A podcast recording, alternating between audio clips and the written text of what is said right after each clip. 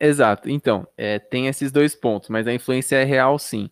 Ela acontece de forma relativamente forte. Às vezes você atinge uma pessoa de forma profunda com o vídeo que você faz ou com o conteúdo que você produz e ela te acompanha há mais tempo e tal. Então a influência é real sim.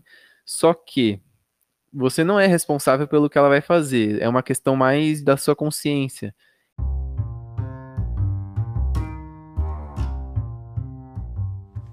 Olá, sejam muito bem-vindos e muito bem-vindas ao Papos e Pulos, um podcast da BRZ Parkour. Eu sou o Rony e é uma honra ter vocês como ouvintes.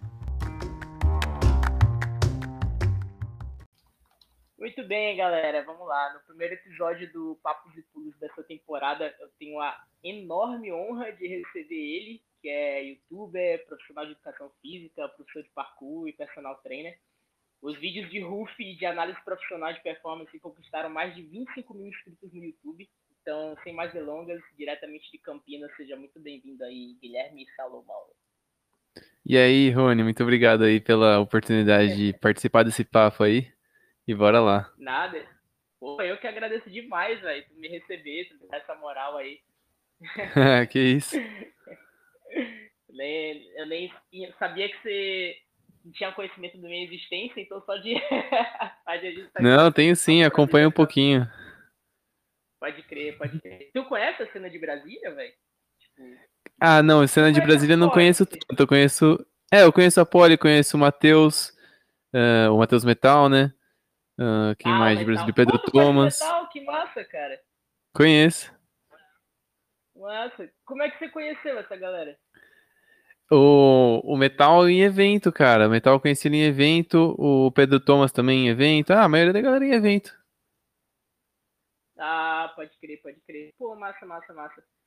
É, maneiro, velho. E aí, cara, como é que como é que tá, como é que estão as coisas aí em Campinas? Quer dizer, você tá em Campinas, né? Sim, tô morando em Campinas. A galera tá viajando. é, eu, eu sou de São Paulo, mas eu moro em Campinas já tem 6, 7 anos. Ah, ah, ah, é de São Paulo mesmo, então, né? É, sou. A cena do parkour aqui em Campinas é, é relativamente ativa, assim, ela não é super grande nem nada, mas ela é bem ativa, tem uma galerinha. É, porque Campinas, assim, a cena aqui do parkour tá dividida no, na grande Campinas, assim, e também num bairro aqui que é onde eu moro, que é Barão Geraldo, que é onde tem Unicamp e tal. E aí tem um grupinho pequeno que treina mais aqui, né, do que no resto de Campinas. E aí. Ah, e aí a gente treina bastante com uma galera de um outro bairro bem longe daqui, que é a galera do Campo Grande, que a gente se conheceu no Unicamp mesmo, treinando aqui no Unicamp. E os caras, mano, vêm até aqui para treinar, tal, porque o Unicamp é um lugar muito bom, tem muitos picos. Mas também tem o pessoal que treina academia lá na Parkour Campinas, que o Schultz, é, que o Schultz abriu e tal, e tá com uma, uma cena do parkour bem ativa lá também. Verdade, vocês abriram uma, uma academia aí, não foi? Que da hora, velho. O, é, o Schultz abriu, cara, o Lucas Schultz. E ela tá. Ele, acho que ele tá abrindo uma segunda unidade agora também, muito bonita, cara. Academias, academias bem legais. Em Campinas mesmo? Em Campinas. Pô, que da hora, velho, que massa. Ah, assim, se chegou ao ponto de abrir uma academia é porque certamente deve ter uma, uma cena minimamente ativa, né? É, tem, tem uma demanda. E você começou a treinar parkour em Campinas mesmo ou em São Paulo? Eu comecei a treinar em São Paulo em 2012. Aí eu mudei, eu cheguei a morar em Piracicaba de 2014 até 2015. E em 2016 que eu vim para Campinas. Ah, pode crer, massa. E aí você mudou para Campinas por causa por algum motivo específico, por causa de faculdade? É, porque por causa da faculdade de educação física que eu comecei a fazer aqui. É, e aí eu não gostava tanto de morar em São Paulo também, porque é muito caótico, tudo é longe, tudo é trânsito, sabe? Barulho pra caramba, gente pra caramba. eu gosto mais de paz, de tranquilidade. Pode crer. Cara, eu tive em Campinas em 2014, foi mais ou menos um ano antes de eu começar a treinar. Foi um rolê do colégio na época, eu tava no terceiro ano, estava no colégio militar, e a gente foi para conhecer o. Portas abertas lá o, a escola preparatória do Exército que tem em Campinas, tá Ah, sei, aham, uhum, entendi. Aí a gente foi para conhecer, aí eu, eu dei um rolê, eu achei a cidade bem tranquilona, assim, eu não sei se foi alguma coisa com a época que eu fui, ou sei lá, Mas eu achei uma cidade bem tranquila, assim, velho. Tipo, é, uma cidade grande. Moraria. É uma cidade grande, mas não é uma metrópole também, né? Que nem São Paulo, assim. Então é. Tem os bons, tem os pontos positivos da cidade grande e os pontos positivos do interior também. Então é muito bom. Pô, então é só sucesso, né, velho? É só sucesso, é um lugar muito legal de morar. Pô, e tem, tem muito pico, tipo, tanto quanto. Em, tanto em quantidade como em qualidade, como em São Paulo? É, São Paulo tem mais pico na rua, assim, que você sai andando e vai encontrando, né? Mas Campinas tem também, tem bons picos aqui. É, só que é, tem um super pico que é a faculdade, a Unicamp, né? Então aqui dentro, cara, lá, lá na Unicamp, tem picos infinitos, assim, absurdo. É, a cada cinco minutos você encontra um pico. Aí o único problema desses picos é um, um problema que quase todo praticante tem, que acaba encontrando, que são ah, os guardas, né? A vigilância, que acaba ah, sempre pedindo para sair depois de um tempinho que está treinando no lugar e tal. Mas a gente acabou meio que chegando num consenso, assim, com os guardas tal, que alguns lugares a gente pode meio que treinar quase sempre, assim, sem, sem eles pedirem pra gente sair. Aí os outros a gente acaba treinando 10 minutinhos e já tem que trocar, sabe? Ah, boto fé. Pô, mas mesmo quando é mais, tipo, praça pública, porque assim, em Brasília tem muito, tem muito pico que fica, tipo, meio que em área de acesso de prédio. É, normalmente hum. esses locais são mais, né, xarope, que a gente fala em Brasília, né? Xarope é tipo quando alguém meio que briga, reclama. E aí esses hum. locais geralmente dá problema, mas quando é mais praça pública, tipo, coisa que não tem muita proximidade ou relação com um, algum espaço privado, aí é sossego, tá ligado? É, então a Unicamp é pública, mas apesar de, por exemplo, tem praças dentro do campus que não são partes de instituto, não é um prédio de estudos, nada, praça mesmo. E mesmo assim, quando você treina lá, os guardas pedem para sair, batem o pé nisso e é uma, uma briga eterna, assim. Gente, às vezes a gente consegue ficar, a gente fala assim, não, a gente já mudou três vezes de lugar, a gente ficou cinco minutos em cada lugar e não, não conseguiu nem começar o treino direito, já tiraram a gente de todos os lugares, agora a gente vai ficar, pô. Porque assim, não é proibido, né? Uhum, então, sim, sim. a gente não tá cometendo um crime, nem infringindo alguma norma do campus. Mas eles, eles ficam insistindo pra gente sair, pra trocar tal, porque, sei lá, porque não gostam, não é, sei. Não, não que os guardas tenham alguma culpa nisso, mas a supervisão pede pra eles, pra eles falarem com a gente. É, dentro de faculdade normalmente é embaçado mesmo. Lá na UNB, que é a Universidade de Brasília, normalmente já, já, deu, já deu alguns problemas. Tem alguns, alguns locais específicos que a gente consegue até treinar, a depender também do, da, do, do dia, tipo, às vezes final de semana, que não tem muito movimento, é mais de boa. Durante a semana que tem mais movimento, rola umas mais, mais tipo, umas embaçadas, assim. Mas é, hum. dentro de faculdade normalmente é mais, é mais complicado mesmo. Uhum.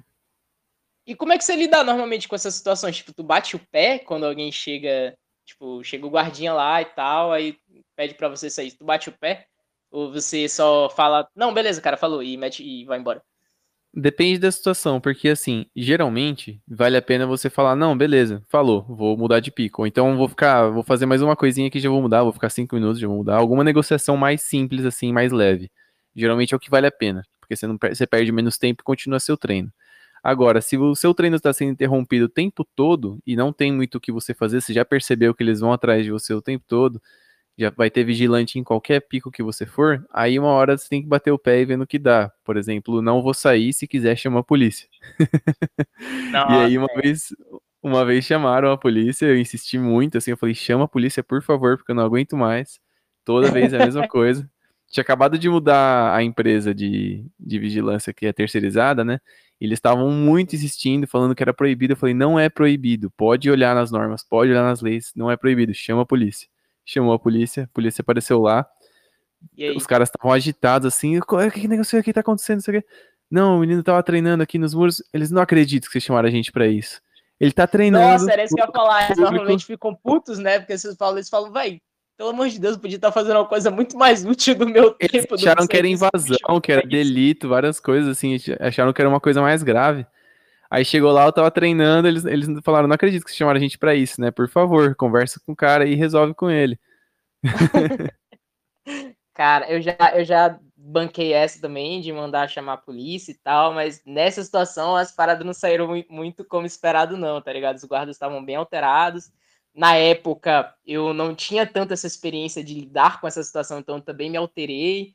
E aí rolou, foi uma situação bem chata, assim, ó, que não, não, não, não saiu muito legal, mas depois de um tempo eu acabei aprendendo a, a lidar melhor com esse tipo de coisa, assim. Eles, vocês partiram pra, pra mão mesmo. É, não, foi, foi tenso, tipo, os bichos, velho, me algemaram e os carai, foi, foi tenso, assim. Aí, Caramba. É, mas o lance, velho, eu acho que o eu acho que o lance mesmo é só você, tipo, você não demonstrar alteração em nenhum momento, tá ligado? Tipo, mesmo quando o outro lado tá bem alterado. É, uhum. rolou uma situação, tipo, essa primeira situação foi em 2018 e aí rolou uma outra agora no, mas no segundo semestre agora do, de 2021, que, hum. tipo assim, eu tava fazendo um roof, eu tava sozinho, era de noitão, e aí os caras chegaram já apontando arma, velho. Tipo, apontando arma, hum, mandando deitar Já aconteceu comigo também. É. Uhum. É, sério? Pois é. Aconteceu comigo em Piracicaba, cara. Aonde? Em Piracicaba, quando eu morei em Piracicaba dois anos. Aí aconteceu comigo lá. Nossa, pois é. E aí, velho, aí eu, na hora, eu dei, ter, assim e tal. E eu já fiquei meio assim. Eu tenho um dread, na época eu já tava de dread, tá ligado? Eu já fiquei, hum, véio, eu, já, eu já fiquei meio grilado, assim. Falei, velho, uhum. os caras já devem estar tá grilado comigo por causa disso. Aí eu já, velho, eu fiquei o tempo todo tranquilão, deitei, fiquei, não, velho, pode me revistar, tô de boa, tô de boa, tô de boa. E aí, tipo assim, no, no primeiro momento eles vão ficar tensos, eles vão ficar, tipo, velho, o que, que você tá fazendo aqui? Não sei o que, os caras, tipo, velho, falando que ia me matar e os caralho, eu sozinho, me, eu sozinho, tipo, velho. Sozinho é Mano, é foda, hein? Eu, esses, esses caras vão me apagar aqui agora, eu super tenso, mas o tempo todo, velho, calmo, calmo, super calmo. E aí chegou, e aí, tipo, gradativamente eles foram vendo que realmente eu não tava fazendo nada de errado, e eu fiquei calmo, não tentei nada. Então, gradativamente eles também foram acalmando, tá ligado? Uhum. E aí, aí eles chamaram a polícia, aí, tipo, com a polícia, mesma coisa, eles chegaram super tensos, não sei o que, mandaram revistar, super grossão, aí continuei calmo e, velho, gradativamente eles foram ficando mais calmos. Então acho que o lance é só, velho, você ficar tranquilo, tá ligado? Não, não, não, não é, alterar. Tem que nem... Calmar os ânimos da galera lá, se manter tranquilo, mostrar que você tá pacífico, né? Se esforçar ao máximo para isso. Às vezes é impossível porque, sei lá, você, dependendo da, da situação, dependendo dos policiais, eles vão te julgar, que nem você falou, pelo dread, pela cor da pele. Tudo que sim, eles, sim, que eles sim. podem julgar, às vezes acontece e, cara, infelizmente tem situação que é muito difícil mesmo. Sim, exatamente. E, pô, você deve lidar bastante com esse tipo de situação, já que tu, tu faz muito roof, não faz? Eu não sei se faz ainda, mas eu já. Eu, hoje eu tava vendo um vídeo seu no YouTube com o Pedro Amaral, inclusive. Vocês fizeram uhum. um rolê lá no, no, no, topo do ponto do ônibus, querendo descer pro surfar no ônibus e tal. Ah, sim. é, você faz muito esse rolê de roof, não é? E, Cara, normalmente... faço com certa frequência. Uhum. E aí normalmente dá problema? Como é que é isso? É... Em São Paulo era, era, era relativamente comum que, sei lá, pelo menos um guarda pedisse pra gente sair assim. E de vez em quando acontecia de chamarem a polícia e a gente conversar. Mas a gente, sempre com, sempre com quem eu ia, era, era, eram pessoas tranquilas e tal. E a abordagem já era tranquila também, porque a gente chegava calmo, a gente esperava passar um tempo, né? Não, não descia logo que a polícia chegava, alguma coisa assim. A gente descia devagar, descia tranquilo. Se encontrassem a gente dentro do, do lugar, a gente já conversava de boa. Se tivesse apontando arma, já levantava a mão. E sempre tranquilo, não ficava respondendo, brigando com ninguém. Só tipo, é, mão na cabeça, tananã, se precisasse revistar, beleza, revista, segura a mochila, deixa a gente olhar tudo que tem aí, segura a mochila, vai obedecendo, sabe? É, é, é, difícil acontecer algum abuso da autoridade, mas a vez que aconteceu que eu falei lá de Piracicaba, um, um policial tava revistando a gente, ele começou a dar soco no meio das nossas pernas, assim. Tipo, ah, tô nossa. revistando, só que tô revistando muito forte, sabe? E a gente, pá, nossa, tipo, não, não se aguentava de dor, mas a gente ficou quieto. Vai fazer o quê, sabe? Você vai brigar com o um policial? Aí a gente ficou quieto, esperou acabar a revista.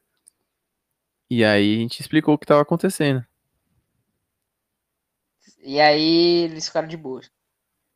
É, o cara que, que revistou a gente super bravo lá, não, ele ficou de cara emburrado o tempo todo. Ele parecia que tava bem agressivo, mas os outros acalmaram. Bota fé, bota fé. Cara, lá, lá na UNB, a gente fez um, um, um roof lá. Eu, eu não sei se você conhece o Piccolo. Não sei se você já ouviu falar. Manda aí, qual é o nome? Piccolo, Piccolo. Ah, Piccolo é um lugar. Não, não conheço. Nunca nem vi, não sei. Talvez por imagem eu reconheça dos vídeos, mas por nome assim, não sei qual é. Tá, bota fé. É porque tem uma galerinha de São Paulo que conhece ele, mas enfim. É, aí tava eu, o Piccolo e um outro brother nosso, e a gente foi lá fazer um roof lá no NB. Só que ah, eu, pelo Pico, menos, eu tinha. Pensei que o nome do Pico era Piccolo, entendi. Não, sei quem é o Piccolo, ah! sim. não, não, nome de uma pessoa, é um, é um cara de Brasília. Sei, sei, sei sim. Pronto, aí tava eu, Piccolo e um outro brother nosso lá do, do Valparaíso, que é tipo uma região é, das cidades satélites ali do DF. E aí a gente foi lá no UNB fazer um, um roof lá no, no, na faculdade de tecnologia. E aí eu, pelo menos, tinha um objetivo muito específico, que era fazer um catch. E aí a gente subiu lá e a gente ficou dando um rolê, e tipo, era plena luz do dia, tá ligado? Só que era, hum. eu acho que era um sábado ou um domingo, alguma coisa assim, tipo, um desses dias que é mais vazio, não tem tanto movimento. E uhum. aí a gente subiu, ficou dando um rolê, deu uma aquecida e tal. E aí chegou um momento que chegou um dos guardas, e aí os caras já chegaram, velho, tipo, super truculentos, assim, tipo, desce agora, desce, não sei o que, não sei o que. Só que a gente tava lá em uhum. cima, tá ligado? E a gente ainda tentou meio que dar uma despistada, dar uma volta assim, descer em algum lugar que eles não vissem. E uhum. aí a gente desceu, velho, quando a gente desceu, mano, parecia filme de ação, assim, ó, tipo, o carro entrando na nossa frente, invadindo a calçada, tá ligado? Tipo, pra, uhum. freando, assim, a gente tá, porra, Aí eles chegaram, velho, super tensos, e aí naquele mesmo pegada, tipo, começaram super brutos, e aí hum. eles viram que a gente tava tranquilo e eles foram acalmando. Aí no final, um deles até falou, pô, cara, eu entendo o esporte de vocês, pipipipopopó, mas não é legal, tem que pedir autorização. Então, tipo assim, eu tô até pens pensando em, não sei se foi uma coisa que você já pensou ou já fez, em, tipo, das próximas vezes, eu quero voltar lá nesse roof, e quando for fazer esses, tipo, vai, chegar na cara de pau mesmo e pedir, tá ligado? Tipo, chegar sincerão e falar, pô, a gente tá querendo subir, fazer, pá, até dar alguma desculpa, tipo, ah, a gente tá fazendo uma filmagem pra YouTube, alguma coisa assim, tirar umas fotos, whatever que uhum. seja. E pedir, tá ligado? Porque, sei uhum. lá, às vezes acho que se você chegar mais sincerão e pedir mesmo e falar, pô, será que rola? Eu acho que dá uma credibilidade maior, saca? Eu não sei se uhum. foi uma uhum. coisa que você já tentou. Eu nunca tentei. Hum. É, eu já tentei bastante, pelo menos aqui na Unicamp, e a resposta foi sempre não, só que sem justificativa de lei, assim, eles não conseguiam falar que era proibido, mas eles não conseguiam dizer a gente tá permitindo, sabe? Sempre ficou nesse campo cinza que você não sabe nem se sim ou nem se pode ou se não pode, sabe? Uhum. E é, mas assim, autorização, documento falando está autorizado, acessar o local, né, nunca consegui. E eu recomendaria você a tentar conseguir sem mencionar o parkour, cara, porque o parkour ele, ele é visto da maneira como ele é divulgado como uma, uma, uma coisa meio perigosa, é, transgressora, sabe?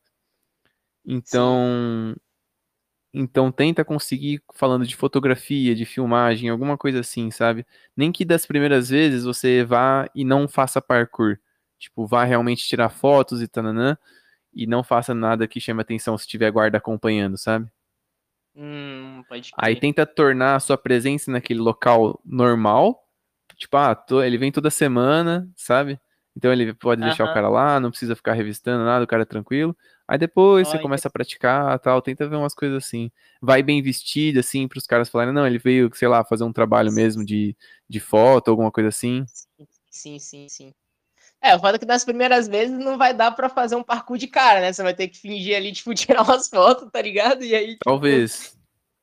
É. Talvez analisa a situação, vê se vai ter algum guarda que vai acompanhar, alguma coisa assim. Se não acompanhar, aí você pratica. Se ninguém estiver vendo, beleza, né? Mas vai tentando tornar sua presença lá no local normal pra galera não ficar mais tão atenta, assim, e você poder praticar de boa. Pode crer, pode crer. Pois é.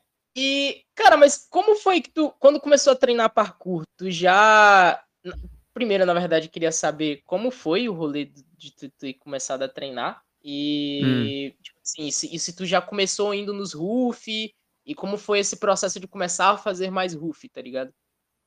Pô, a história de como eu comecei a treinar é, é um pouco triste até, tem uma parte meio triste. Mas depois é. ficou, ficou bem massa. Foi, eu treinava é. Kung Fu, treinei Kung Fu por 7 anos, desde pequenininho, assim, desde uns 10, 11 anos até os 17. Sim. E aí, cara, quando deu uns 7 anos de treino, meu mestre tava, tava, tipo, muito mal de saúde, muito mal mesmo, assim. E a gente treinava embaixo da casa dele. Ele tinha uma garagem gigante lá, tipo, com um teto alto, assim, com umas, uns pilares. E era chão de cimento batido, assim, chão, é, cimento queimado, não sei como é que chama. Sim. Mas Isso era em bem São Paulo simples. ainda, né? Isso em São Paulo, isso. Mas era um lugar bem simples, só que ótimo pro treino, sabe? Era, era perfeito pra tudo que a gente queria treinar de Kung Fu lá, era ótimo. E aí meu mestre começou a ficar doente e tal, e aí ele, ele foi visitar a família dele na, na Coreia do Sul e, e, e faleceu lá. Ele até falou, Caraca, cara, antes dele, antes dele viajar, cara, pra você ter ideia, tava eu e meu amigo que treinava junto comigo. Ele falou assim, viu, eu vou viajar, é, vou visitar minha- minhas origens e tal, não sei o quê. E talvez, talvez eu não volte, eu não sei. Talvez, Vixe, né? É, aí vocês vão ter que continuar treinando sem mim. Aí, putz, bateu aquela facada no coração, assim, que você sente, sabe? Sei, Porque ele, ele já tava sentindo a saúde dele muito mal. E aí foi isso mesmo, ele ficou acho que dois meses lá, um mês, não sei. Faleceu lá. Ele e já era bem idoso, então. É, aham. E eu comecei a tentar praticar por conta, não, não consegui manter muita disciplina. Eu ia em praças é, que tinham perto de casa, treinava sozinho, treinava com esse meu amigo que treinava lá comigo também. E comecei a, a sondar o parkour, né? Que eu já tinha ouvido falar, tinha visto uns vídeos. Comecei a sondar, encontrei grupo no Facebook, perguntei como é que fazia. E aí o Bruno Nelo, cara, que nem, nem tá treinando muito mais, ele, mandou, ele respondeu a postagem que eu perguntei lá como é que fazia pra começar a treinar, tá? E falou, ah, cola num treino com a gente. A gente te explica tudo, te, te fala sobre as aulas também que rolam aqui em São Paulo. Mas se você quiser só treinar com a gente, só cola aí. E foi assim que começou. Massa, pode crer. E os E aí Rufis, demorou muito pra tu começar a, a fazer os roofs? é, não muito. É, no primeiro ano, eu tava só subindo em alguns lugarzinhos mais altos, assim. Eu lembro que o primeiro lugar mais alto que eu subi foi no telhado da, da casa dos meus pais. E pra mim aquilo foi, foi incrível, assim. Eu, eu- era um telhado normal, assim, de casa, com telha mesmo. Eu fui em, em quatro apoios subindo, assim, até o topo, quadrupedia. E aí, de repente, quando eu, quando eu cheguei no topo, dava pra ver a avenida e o som veio na minha cara, assim, o som da, da avenida, assim, as luzes da avenida. vuf. E aquilo, caraca, Caraca, aquilo que doido, velho. foi uma sensação muito boa, assim, porque tava quase que silêncio até chegar nesse topo do telhado, né? E quando chegou no topo, Ah. que eu consegui ver o resto das coisas, assim, veio o som. Eu falei, nossa, aí deu aquela sensação de liberdade, assim, sabe? Parkour é liberdade. É. Aí, com uns dois anos de parkour, dois, dois, três anos de parkour, eu comecei a treinar mais com o Zico. E ele começou a me influenciar nessa dos, dos roofs, né? Nossa, mostrar- o Zico, velho. Eu não lembrava É. mais da existência desse bicho. Eu lembro que eu acompanhava ele, acho que antes de eu começar a treinar, acho que eu já tinha visto alguns vídeos dele.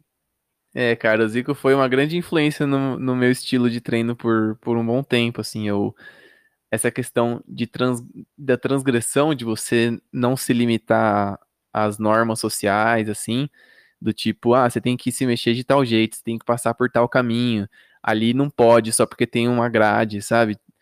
Então eu comecei a, a transgredir, transgredir, não sei, é, tá certo, né, transgredir? É, transgredi, acho que tá certo. essas normas sociais, assim, e não me importar com nada, assim, começar a explorar os limites da sociedade e os meus também. Pode crer. Olha, profundo. Era Massa, muito louco. Pô, que da hora. É, tipo assim, a primeira vez que eu subi um telhado também, eu acho que, se pá, eu acho que eu nem treinava parkour de verdade ainda. Eu acho que eu só, tipo, meio que curtia. É, curtia meio que isso que você falou, né? Tipo, transgredir essas normas, tipo, dar uma de loucão É. e tal. É a primeira vez que eu subi, assim, e, véi, nem era, eu acho, se eu me lembro bem, foi na época que eu estudei, que eu fazia faculdade no interior da Bahia, tá ligado? Na UFFB. E aí, não era um prédio muito alto, tá ligado? Não era, e tipo assim, era uma zona meio rural, então também nem tinha tanto pra ver. Mas sei lá, Hum. tipo, só a sensação de você estar num lugar que era mais tranquilo e você tem uma, uma Uhum. visão, sei lá, é como se, se você tivesse, tipo assim, ó, na beira de um, de um penhasco, tipo, tá ligado? Tipo É. esses, esses mirantes que tem, tipo, no Rio de Janeiro, tá ligado? E É uma sensação muito boa, cara. É uma sensação muito boa, velho. É muito massa. Pena que, infelizmente, dá problema, né? É, às vezes dá. Se você encontrar um lugar tranquilo, ninguém vai te ver, ou então quem, quem vir não vai, não vai se incomodar. Mas lugares mais movimentados, mais urbanos, assim, chama mais atenção, né? É mais complicado. Mas é, É. interessante explorar esses limites. E pra conhecer, né? Não pra você se tornar uma pessoa transgressora 100% do tempo, que não se Sim, importa sim, com sim, nada e, e não, não, não tem limite, sabe? Mas pra entender, é, é interessante. Ajuda a entender Sim. coisas em si mesmo também. Sim, exatamente. E vai, tipo assim, pô, você não vai fazer nada de, de mal lá em cima, tá ligado? Tipo, não vai pichar nada, não É. vai sujar, nem quebrar, nem roubar nada. Tipo, é só. Acho que a pira é só mesmo ter essa, esse acesso a um local que a maioria das pessoas não tem e que te dá essa experiência de, de ter, tipo, uma visão massa e, tipo, no meio da cidade, tu não precisa viajar pra um pico lá no interior do estado, tá ligado? Tipo, Uhum. tá ali, na esquina da tua casa, e é só tu subir a parada e ter as manhas pra não ser pego, tá ligado? E ter aquele momentinho Exato. legal. Aham. É, e também confiar que você tem essa, essa habilidade, né? Que você, se, sei lá, isso te dá uma confiança de que você consegue acessar lugares assim, tipo, escalar alguma coisa. Às vezes, sei lá, você tá acampando e você tem que, sei lá, escalar uma árvore para aprender uma coisa no topo, ou então pisar num lugar que é muito alto, na beira de um penhasco, para pegar alguma coisa. É uma sensação boa de ter essa confiança nas suas habilidades, sabe? Sim, com certeza. Agora, te perguntar, tu já tomou hate de gente da comunidade por fazer roof? Porque, querendo ou não, é uma parada meio polêmica, né? Eu lembro que Aham. o, o, o Ninja sofria. Eu, particularmente, nunca gostei muito do Ninja, tá ligado? Tipo, do, do Aham. conteúdo que ele fazia. Sei lá, a forma, a maneira como ele fazia, era, eu achava muito show business e não sei, era meio estranho. E querendo ou não, tipo, é uma coisa que, que muita gente, muita gente dentro da comunidade acha paia, porque você pode passar uma imagem, né, tipo, transgressora do esporte. E aí, e eu vejo muito em você essa dualidade entre um cara sério, tá ligado? Tipo, pô, tu é profissional, tu dá aula, tu faz uns conteúdos muito massa, tipo, falando de, de, de- dando dica e tudo mais, mas tu tá nesse lance aventureiro da parada dos roofs e tal. Então eu queria saber se tu já tomou esse hate de, de gente na tua comunidade, dizendo que você não, não faz, é, tipo assim, não faz uma boa propaganda, etc, etc. Sim, mano, já tomei bastante hate, sim. É, mas não tanto quanto Ninja Flow, Pedro Amaral, assim, que atingiram um público gigantesco, né? E, Ah, pode- e ao mesmo tempo que eu faço os roofs, muitas vezes eu passo uma mensagem durante os, quando eu gravo o vídeo, né? É, eu passo umas mensagens de, de mais cuidado, assim, de por que que eu faço, é, como que eu cheguei naquele ponto com segurança, como que a pessoa pode fazer para chegar no mesmo ponto com segurança, que ela também não precisa chegar, se, chegar fazer essas coisas. Às vezes eu explico quando é uma coisa errada também, né? Que nem eu falei no, no vídeo do, do ônibus lá, eu falei, pô, eu fiz uma coisa errada, não faria hoje de novo. É, Ah, eu vi, eu vi. menos não, não divulgaria isso hoje de novo, por exemplo, né? Mas tá gravado, enfim, assistam aí, porque é um, é um vídeo que conta uma história e isso é interessante de assistir. Mas saibam do, o que eu penso sobre o que eu fiz, sabe? Não considero uma coisa certa. Sim, sim. É, é, tipo assim, é- eu sempre. É uma coisa que eu sempre fiquei muito em cima do muro sobre esse lance da influência, tá ligado? Tipo, eu sempre me Uhum. perguntei muito, pô, será que esse, esse lance da influência é real? Tipo, será que eu realmente devo assumir a responsabilidade de, de influenciar os outros a fazer alguma coisa ou não, tá ligado? Tipo, não, velho, eu é- fazendo porque eu sou eu e você não tem que fazer porque eu fiz, sacou? Exato. Então, é, tem esses dois pontos, mas a influência é real, sim. Ela acontece de forma relativamente forte. Às vezes você atinge uma pessoa de forma profunda com o vídeo que você faz ou com o conteúdo que você produz e ela te acompanha há mais tempo e tal. Então a influência é real, sim. Só que você não é responsável pelo que ela vai fazer. É uma questão mais da sua consciência. Você vai Isso, que eu influenciar queria num chegar. caminho, você vai influenciar num caminho e você tem que pensar, putz, é uma coisa que eu acho que vai ser boa pro mundo, é uma coisa que eu acho que vai ser boa pra sociedade ou pra quem assistir. Pode ser que sim, pode ser que não, tá certo? Tipo, você pensa pensa o que que você quer, a mensagem que você quer passar. Às vezes você sobe num telhado, mas você acha que pessoas que conseguem fazer isso com segurança deveriam experimentar isso uma vez ou outra também. E aí você diz isso, ou então in- incentiva nesse, nesse caminho. Mas se você acha que é uma coisa que as pessoas não deveriam fazer, aí, aí eu acho melhor não fazer mesmo, não divulgar. é, né? Você acha que não vale a pena? Ou então divulgar que você fez, só que você reconhece que foi errado e que você não, não faria hoje de novo, se for uma coisa antiga que você gravou e não divulgou, por exemplo. É. Pô, mas. Ah, será que funciona? Tipo, tipo assim, você chegar e falar. Ah, eu fiz. É Tipo, o famoso faça o que eu digo, mas não faça o que eu faço, tá ligado? Tipo, será que, Sim. será que é uma medida, sei lá, válida tu falar, ah, eu fiz, mas não faça porque eu não recomendo, é perigoso, tá ligado? Tipo, será que isso funciona de verdade? Ah, depende de quem tá assistindo, mas você pelo menos já colocou os avisos ali, sabe? É que nem, É. sei lá, é que nem, ah, você vai pular de bang jump, mas tem que assinar um termo que a gente não é responsável por loucuras que você vai fazer lá, mas você vai querer fazer loucura, sei lá, não sei. Aham. É. Né? É, de fato, faz sentido.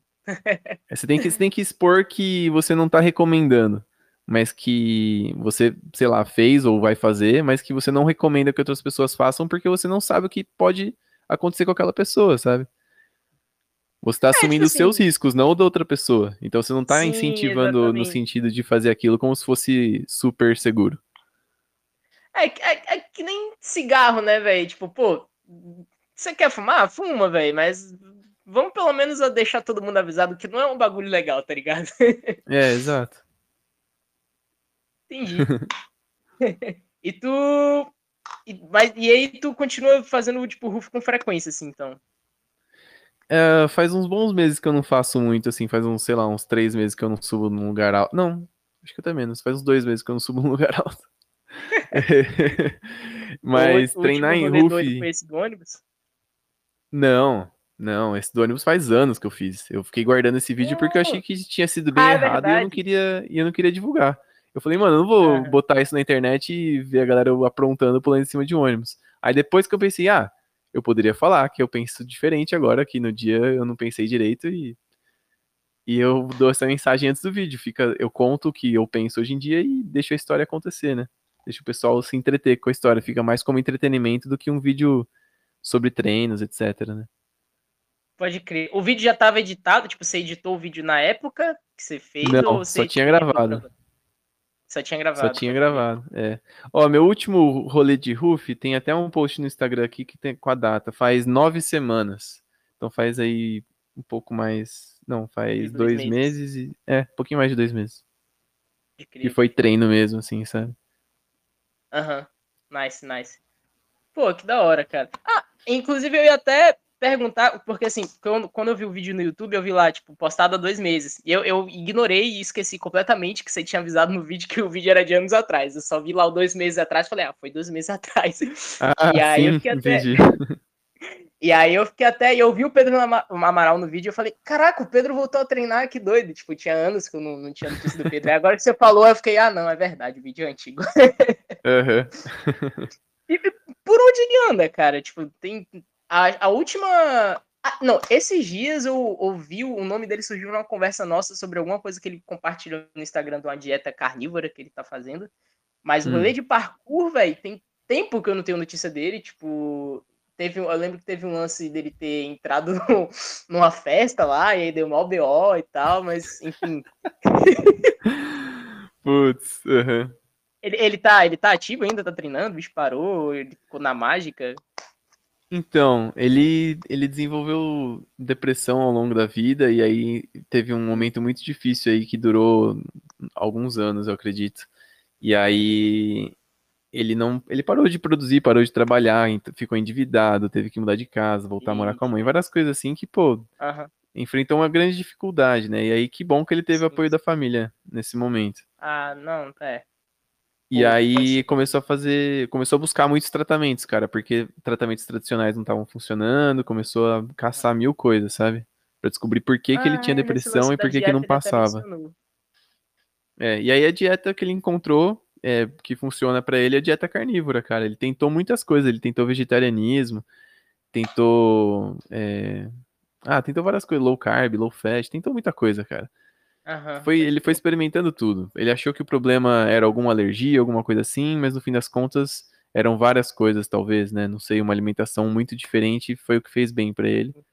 Não é o que vai funcionar sempre pra todo mundo, mas pra ele Sim, funcionou. sim, sim. e ele tá se sentindo muito melhor agora. Então, tá encontrando o caminho dele. Encontrou terapias alternativas pra depressão também, que funcionaram pra ele. Nossa. É. Cara, E tá eu- eu- retornando aí. Não sei quais vão ser os próximos trabalhos dele. Aham. Foi a primeira vez que eu ouvi falar em dieta carnívora. Tipo assim, não que. Tipo assim, óbvio, todo mundo sabe que a gente come carne, a maioria dos seres humanos come carne, mas eu nunca tinha visto uma dieta que fosse específica pra comer carne, tá ligado? Tipo, eu nem sabia que isso Só existia. carne praticamente, né? Cara, que doido. Tu... É muito doido, né? Eu não Você sei até que ponto isso. Não. eu não sei até que ponto isso faz bem, cara. Porque o nosso conhecimento sobre isso vai em direção, nosso conhecimento científico, né? Vai em direção ao que a, a, o excesso de carne aumenta riscos cardiovasculares e várias coisas, né? Sim. Mas é, existe é, controvérsia sobre isso, existe controvérsia, tanto que o Pedro encontra vários, vários estudos falando o contrário, né? Uhum. Então, acho que as melhores pessoas para analisarem melhor esse assunto e darem uma opinião mais bem embasada são os nutricionistas aí que, pelo menos, já, já analisaram bem esses, esses estudos sobre dieta carnívora e os, os, que, os que são contra também, né? Para ter os dois pontos e com base com, com que base esses estudos foram feitos, etc. É, cara, é, eu acho essa, essa área da, da, da saúde no geral, tipo nutrição, educação física, medicina, é por si só bem controversa na real, né? Porque sempre existem, tipo assim, sei lá, sempre sai, sai um estudo falando alguma coisa tipo, ah, dieta, tipo, dieta vegana é a melhor. Aí, tipo, sei lá, aí depois de um tempo sai um, um outro artigo lá do cara falando, não, mas dieta vegana não pode porque não causa isso, isso, isso e aquilo. Então, tipo, véi, é, às vezes é muito louco, porque parece que nunca tem uma, uma conclusão específica para algumas coisas, saca? Mas eu acho que isso faz, faz só parte do processo de, de pesquisa também, né? É, é que assim, são muitas variáveis, tanto nos estudos quanto nos corpos das pessoas analisadas. Né? Então, o estudo pode ser feito com, sei lá, um grupo de pessoas que é super saudável, que é jovem, e aí às vezes é um grupo pequeno de pessoas, às vezes é um estudo feito com uma intervenção, né? Por exemplo, oito semanas as pessoas mudam totalmente a alimentação, às vezes é um estudo longitudinal que analisa por muito mais tempo, uma, uma população maior. Então, assim, são vários tipos de estudo, cada um com seu nível de, de evidência, né? Quanto melhor é o estudo, maior é o nível de evidência científica. Então, mais pessoas analisadas, mais pessoas diferentes analisadas por mais tempo, em mais culturas, sabe? Tipo, aí começa a aumentar o nível de evidência. Mas o que acontece é que a mídia divulga, às vezes, até os estudos com baixo nível de evidência científica. Então, um estudo que foi feito, às vezes, com 30 pessoas da mesma região, quase a mesma idade, saudáveis, assim, sabe? Sem nenhum problema de saúde, aí eles divulgam esse. Ah, só que aí funcionou só para essas pessoas. eles não falam isso. Eles não, não. Na notícia não sai isso, né? Sim, nossa, pesquisa científica é uma parada que você tem que ter muita cautela na hora de fazer, né? Tipo, as, com as amostragens e tudo mais. É, então. É complicado. O, quando você o, o rolê é que assim, a, a, ciência ela vai se aprimorando aos poucos, né? Ela, é, ela usa os estudos anteriores para criar os próximos. E aí, uma hora, no, em um momento vai existir uma grande confusão, porque considerou novas variáveis, né? Tipo, ah, analisamos tal hormônio no corpo que melhora e esse hormônio é responsável pela felicidade e pelo não sei o quê. Aí beleza, aí a dieta vegetariana é boa para isso. Aí vai ver a da carne, ah, mas o hormônio do, sei lá, do crescimento nas crianças. Tô, tô inventando coisa aqui, né? O hormônio uhum, do crescimento sim, das crianças sim. se beneficia com uma alimentação carnívora. Aí não, então a alimentação carnívora é melhor. Não, não é isso. Um faz uma coisa, outro faz outra, analisa mais, descobre mais coisa para chegar numa conclusão melhor. Entendeu? Aham. Uhum. É porque, assim, acho que às vezes também a galera parte muito pros extremos, né? Porque, querendo ou não, eu acho que a gente. Nós somos seres onívoros, né? Tipo, a gente consome tanto carne como vegetais eu acho que isso faz parte de um processo de. É, um, é, é, é, o meu chute, assim, né? Tô dando minha opinião de cu aqui.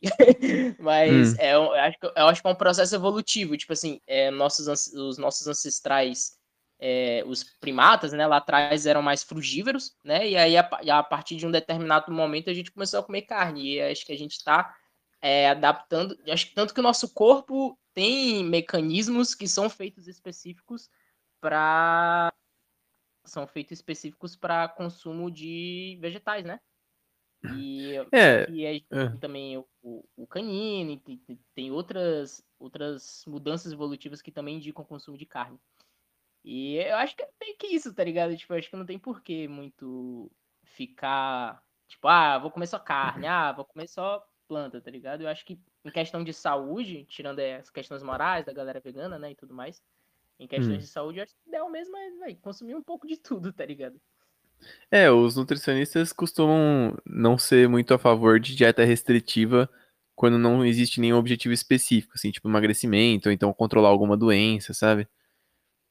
Mas essa, a, a ciência não, não tá nem aí para a opinião dos, dos nutricionistas. Ela vai investigar e descobrir o que é melhor. Então, às vezes, a dieta onívora é o que a gente tolera, é o que a gente consegue comer, mas sei lá, digamos que alguém descubra no futuro uma dieta restritiva aí que come só um tipo de comida que faz muito melhor para nossa saúde e faz a gente viver mais 50 anos, sabe?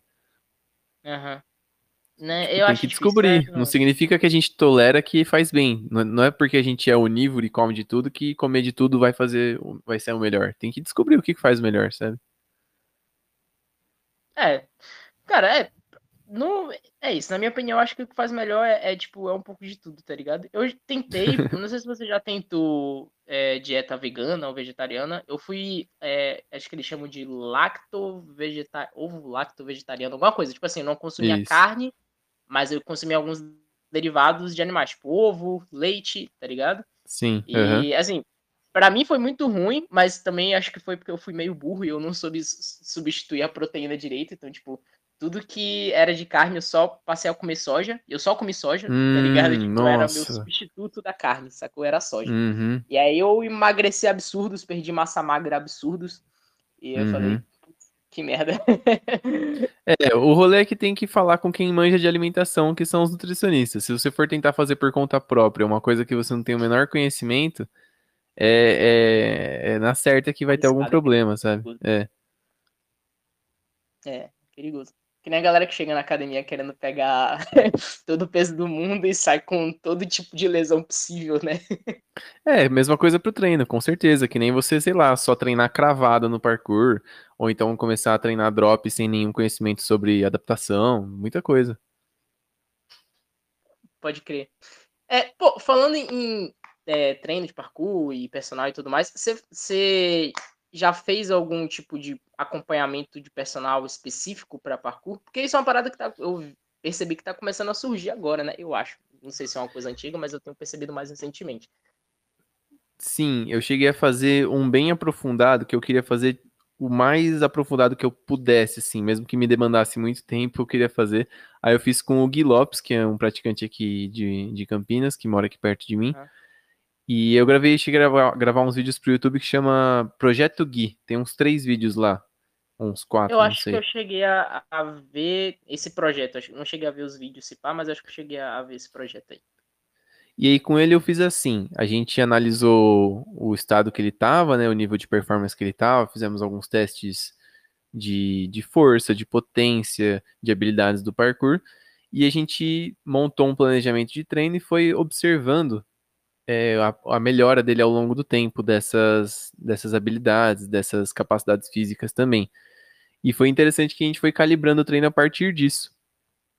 E a gente fazia uma outra coisa também que pouca gente faz, ou, pou, ou pouca gente tem conhecimento que existe, que chama controle de carga, que é você monitorar como está a sua adaptação aos treinos. E aí, como que a gente faz isso? A gente observa, é, o, o Gui lá fez um treino, por exemplo. Aí ele antes do treino, ele bota como é que estava o estado de bem-estar dele. No dia seguinte, ele vai escrever de novo esse estado de bem-estar. Tem, tem uma, uma escala para ele avaliar lá.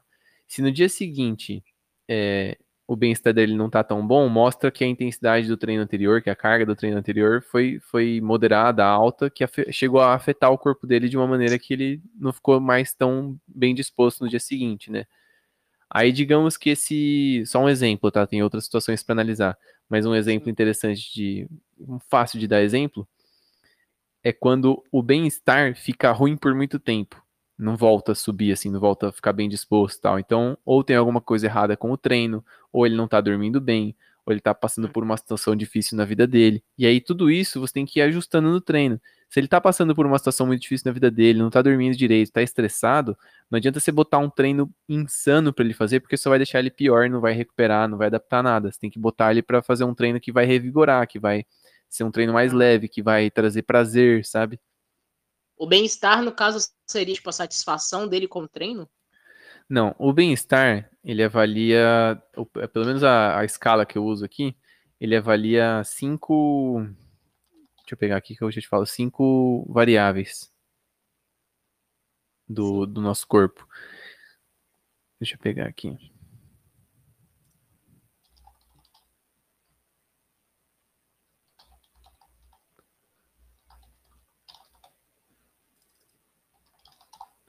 Ó, um deles é.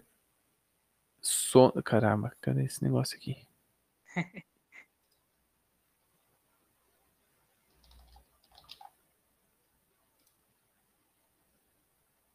Aqui. Ó, um deles é fadiga, então tem lá bem disposto, médio, normal, mais cansado que o normal, muito cansado. Qualidade de sono, teve dificuldade para dormir, é, foi uma qualidade muito boa, ou então teve um sono agitado. Cada um tem um número é, correspondente a essa descrição, né?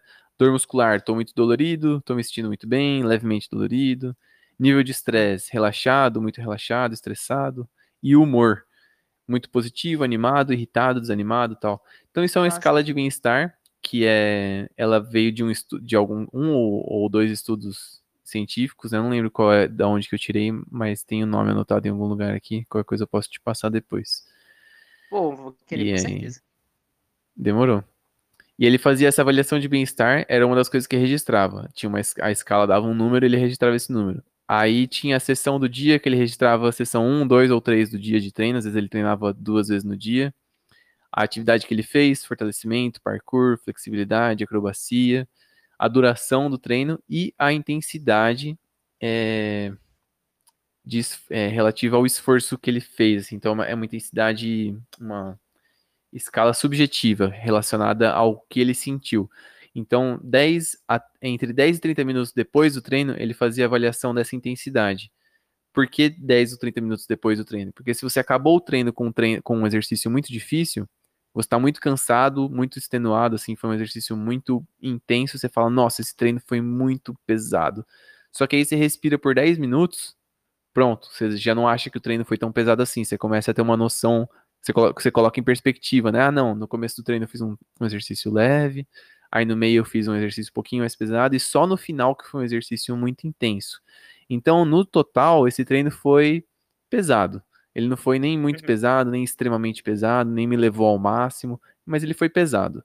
Então tá ali uhum. o número 5, o número 5 da escala de 0 a 10 lá. Tá escrito pesado do lado. Então ele avalia aí, essa intensidade aí. E aí você vai, tipo, diversificando essa intensidade de acordo com a periodização, né? Exatamente. Isso, a periodização é uma palavra que é, não é muita gente que conhece, mas ela se resume basicamente no planejamento dos treinos de acordo com períodos, né? Você tem um período focado em uma coisa, um período focado em outra, e você não precisa fazer só o, o foco, né? Sei lá, se for hipertrofia, o foco de um período, você não precisa fazer só coisa de hipertrofia. É só um foco que você tem durante um tempo, entendeu? Uhum. É, tipo, inclusive é uma parada que sempre que eu vou quando eu vou fazer os meus planejar os meus próprios treinos, o que não é uma coisa que eu faço com muita frequência, mas às vezes eu decido fazer. É, eu sempre fico muito nessa dúvida. Eu acho que eu até lembrei agora, eu acho que eu até cheguei a te perguntar isso uma vez, não sei se você lembra, sobre tipo se tinha algum problema fazer um treino que fosse trabalhasse ao mesmo tempo força e potência, sabe? Porque eu gosto muito de treinar força hum. e eu hum. sinto muita necessidade de treinar potência porque eu pulo ridículo. Tá e aí eu tô nessa meta de pular mais longe, já tem anos, mas é uma grande frustração no meu parkour. uhum, imagino. Cara, é assim, o... É... Existem vários níveis de organização de treino. Quanto mais organizado, mais planejado, mais é, é específico, né? E não significa que um treino mais organizado vai dar mais resultado para todo mundo. Depende de como ele está sendo organizado, depende de quanto você mantém essa frequência de treino. Então eu costumo dizer que antes da pessoa organizar o treino para caramba, ela precisa criar o hábito de treino, né? Então treinar pelo menos três, quatro vezes na semana, nem que seja só 40 minutos quando tiver um tempo mais curto, assim, sabe? Uhum. E aí depois ela cria uma rotina semanal, de treinos específicos para cada dia da semana. Depois ela cria uma rotina, ela expande isso, uma visão maior, faz uma rotina semestral, né? Então ela tem os treinos semanais dela, mas cada mês vai ter um foco em uma coisa E ela vai expandindo isso até, até aumentar a, a complexidade. E o treino de força e potência que você falou no mesmo treino, sim, dá para fazer. Só que ele vai ser um treino um pouco mais intenso, muitas vezes um treino um pouco maior também, porque você vai colocar duas capacidades para treinar. Só que assim, Sim. elas se mesclam, né? São habilidades que se mesclam. Então, quando você está treinando potência, você também está treinando um pouco de força. Quando você está treinando força, você também está ajudando um pouco na sua potência. Só que existem extremos também. Se você pega o seu máximo de peso para levantar, você não vai conseguir levantar esse peso na velocidade, numa velocidade alta, vai levantar bem devagar. E a potência, ela acontece justamente na ativação rápida, né? Então você também Sim, tem que treinar ativação rápida, um... velocidade no movimento. Sim, aí a carga tem que ser um pouco menor, né? Se é, eu não me então... engano, eu li em algum lugar que para treino de potência, o ideal é tipo 60% do, do, do peso total, né? Da, 60% de uma repetição máxima, não é isso? É, mais ou menos. Talvez esse aí seja considerado o meio termo da coisa. Você tem que pensar que é um espectro. Tem um ponto que vai treinar mais a velocidade do seu movimento e um ponto que vai treinar mais a força bruta, ativação mais lenta, só que mais força. Você pode começar treinando mais com a força bruta, ativando, aumentando o seu nível de força lá, ativando mais fibras, envolvendo musculatura, e ao longo do tempo passando mais por uma ativação rápida que não vai ser, depender tanto de uma de uma força tão bruta, tanta de carregar tanto peso, por exemplo. Vai ser mais saltos, por exemplo, né? Ah. Saltos sem peso. Mas isso Entendi. tem que mesclar, tem que fazer ondulação, não é, não é linear, né? Não é tipo, ah, no começo do mês você faz só coisa pesada e no final do mês você faz só coisa leve. Não é assim, você tem que ir alternando, é uma coisa um pouquinho mais complexa. É mais for, complicado, se... né? É, aham. É, eu ainda não, não, não cheguei na parte de periodização, então ainda uhum. é uma parte que eu ainda tô bem, tô bem leigo, mas é, volta e meia eu, eu dou uma pesquisada, até porque acho que todo mundo que treina, né, tipo, acho que querendo ou não acaba adquirindo algum conhecimento, acaba pesquisando. É, os meus treinos, eles normalmente não costumam, não costumavam pelo menos antes de eu começar a pegar fisiologia e pegar mais interesse por essa parte mais técnica, não costumavam ser tão organizados, né? Inclusive, eu fiquei um, um bom. O ano passado, fiquei um bom tempo, tipo, um, vários meses sem fazer treino físico, tipo, só parkour. E eu queria voltar pro treino físico, só que, tipo assim, eu não sou uma pessoa muito disciplinada, sacou? Então, tipo assim, para mim é muito hum. difícil esse lance de acordar e falar, pô, hoje eu vou treinar e vou treinar independentemente de qualquer coisa. E aí eu uhum. fiz o uhum. que você falou, tipo, não, velho, eu vou só pelo menos tentar criar o hábito de treinar. Então, eu não planejava o treino, eu só ia, tipo, ou pra rua, ou pra academia, onde quer que fosse, e fazia o que dava vontade de fazer. Tipo, sei lá, quero pegar peso, quero fazer deadlift, quero fazer agachamento. Eu fazia, tá ligado? Ia treinando, Ótimo. fazendo as repetições que eu achava que dava.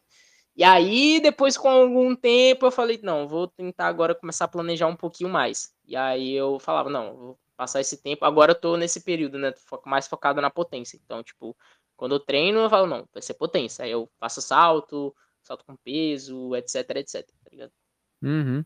É isso aí, mano. No começo, o que uma, é, você tem que facilitar para você, porque se você dificultar muito, você vai eh, colocar muitas barreiras. E no começo, às vezes, a gente não tá nem com o hábito formado. Como é que você quer montar um planejamento completo logo de cara? Tem que aceitar que é uma escada que você tem que subir degrau por degrau, né?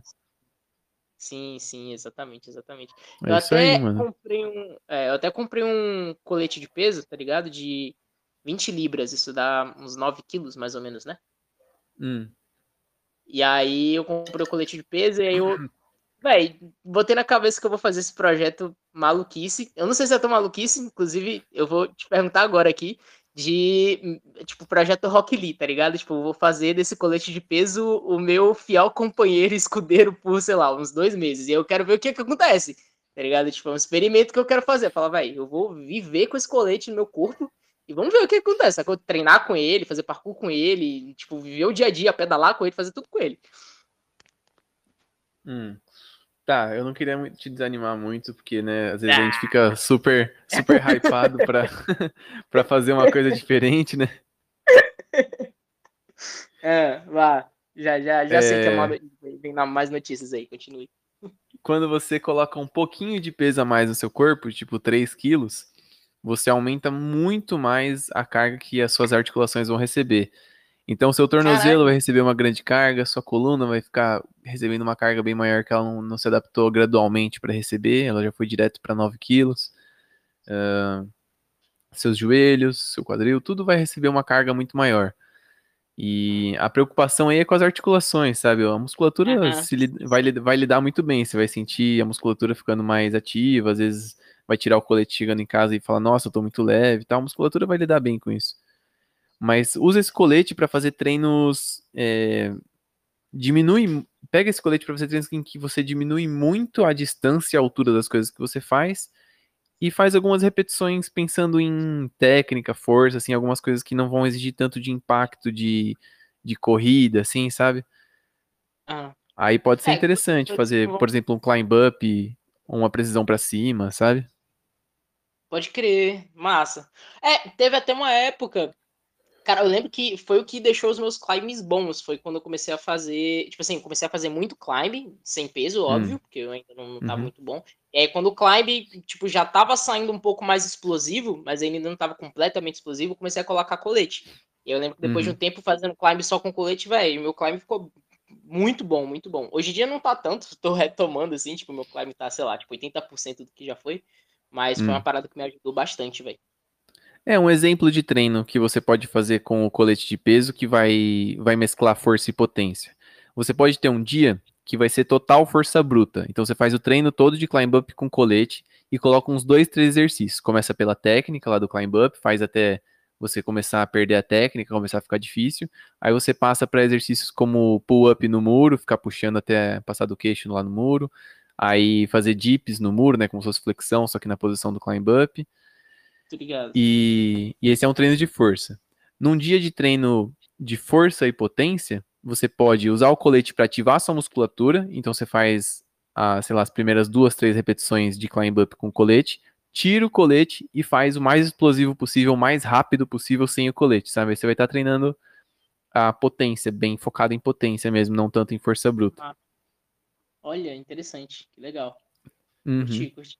Cara, colete de peso para mim é uma quando eu descobri o colete de peso, foi uma coisa que me encantou muito, na real. Tipo, o colete de peso é uma coisa que sempre que eu posso usar, eu quero usar. Eu acho, eu acho colete de peso é uma coisa sensacional. É, ele é, ele é bem legal porque ele coloca carga no seu corpo todo, assim, no tronco inteiro, né? E não fica focando Sim. só numa parte do corpo. Então ele permite, permite que você faça exercícios de calistenia, exercícios de parkour até, sem, sem muitas, muitas complicações, né? É interessante, ele permite muita coisa. Sim, sim. Cara, inclusive, é, eu até lembrei de um cara, eu, se eu não me engano, lembrando agora, eu acho que você já fez um vídeo sobre ele também, é o, acho que é Caleb Juliano. Eu acho que é isso uhum. o nome uhum. dele. É? Sim. E aí tem um vídeo dele que, inclusive, eu acho o nome desse vídeo a coisa mais incrível do mundo, que é, é como é que é? é, because strong is not strong enough, alguma coisa, alguma coisa assim. É, Goku Training, porque é, because strong is not strong enough. Então, tipo, é, sim. porque forte não é forte o suficiente, eu é quero ser mais e mais forte. É. Cara, esse vídeo é tão incrível, velho. Tipo, e aí uhum. tem uma parte que ele faz uns, umas precisões com colete, não tem? Tipo, uns detentos, umas paradas, e, tipo, até meio distante, velho, com colete de peso, assim. Cara, eu imagino que sejam precisões no mesmo nível, de, é, da mesma altura, ou para cima até. Eu não, não imagino que ele botou muita pancada lá, muito impacto, porque aumentaria ah. bastante a carga. Mas dá, se ele faz isso, eu não vi. Não lembro, pelo menos. Mas tem é, que tomar é. bastante é. cuidado com o impacto quando você coloca sobrecarga no corpo. Quando você coloca um peso a mais, tem que tomar bastante cuidado com o impacto. Sim, ah, até porque se, se você acel bota a aceleração na equação ali, o, o peso ele aumenta, né? Então.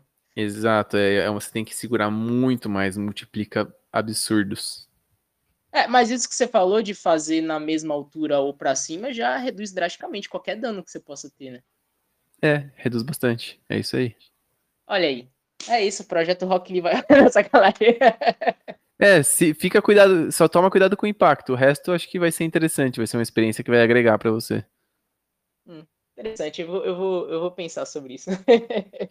isso aí. Ah, o, único, o único foda é que eu não vou poder mais treinar drop, né? E fazer drop com 9 quilos no, no corpo já vai ser bem autodestrutivo, eu acho. É, faz mini dropzinhos assim, da altura do quadril, sabe? Aham. Só pra você Ah, experimentar, pra você ter que ativar mais a musculatura, pra manter a postura, encontrar alguma dificuldade no drop, sabe? Pode crer. Sem É, você eu vou- exagerar na- na- no impacto. É, pode crer. Eu vou, eu vou. Acho que eu vou fazer isso. Eu vou, vou fazer esse- esses mini testes assim. E aí eu vou Uhum. experimentar. E aí eu vou, tipo, usar pras paradas que, tipo, acho que dá pra tancar, tá ligado? Aham. E lembra de fazer uma descompressãozinha da coluna depois, cara, porque vai ser uma carga nova, sua coluna não, não adaptou de 1 kg em 1 kg, foi direto para os 9, né? Então faz um alongamento depois ali de coluna, se pendura em algum lugar também, solta bastante a coluna assim para ela, pra ela descomprimir, sabe?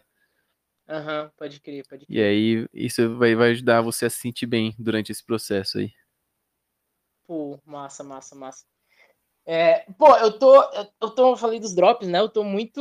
Eu, eu e os moleques de Brasília, a gente tá bem empilhado no lance dos drops. E aí, eu Hum, acho que, óbvio, isso veio depois lá do Capstone, do Capstone na Austrália, né? Que o Keduri lança aqueles drops insano lá.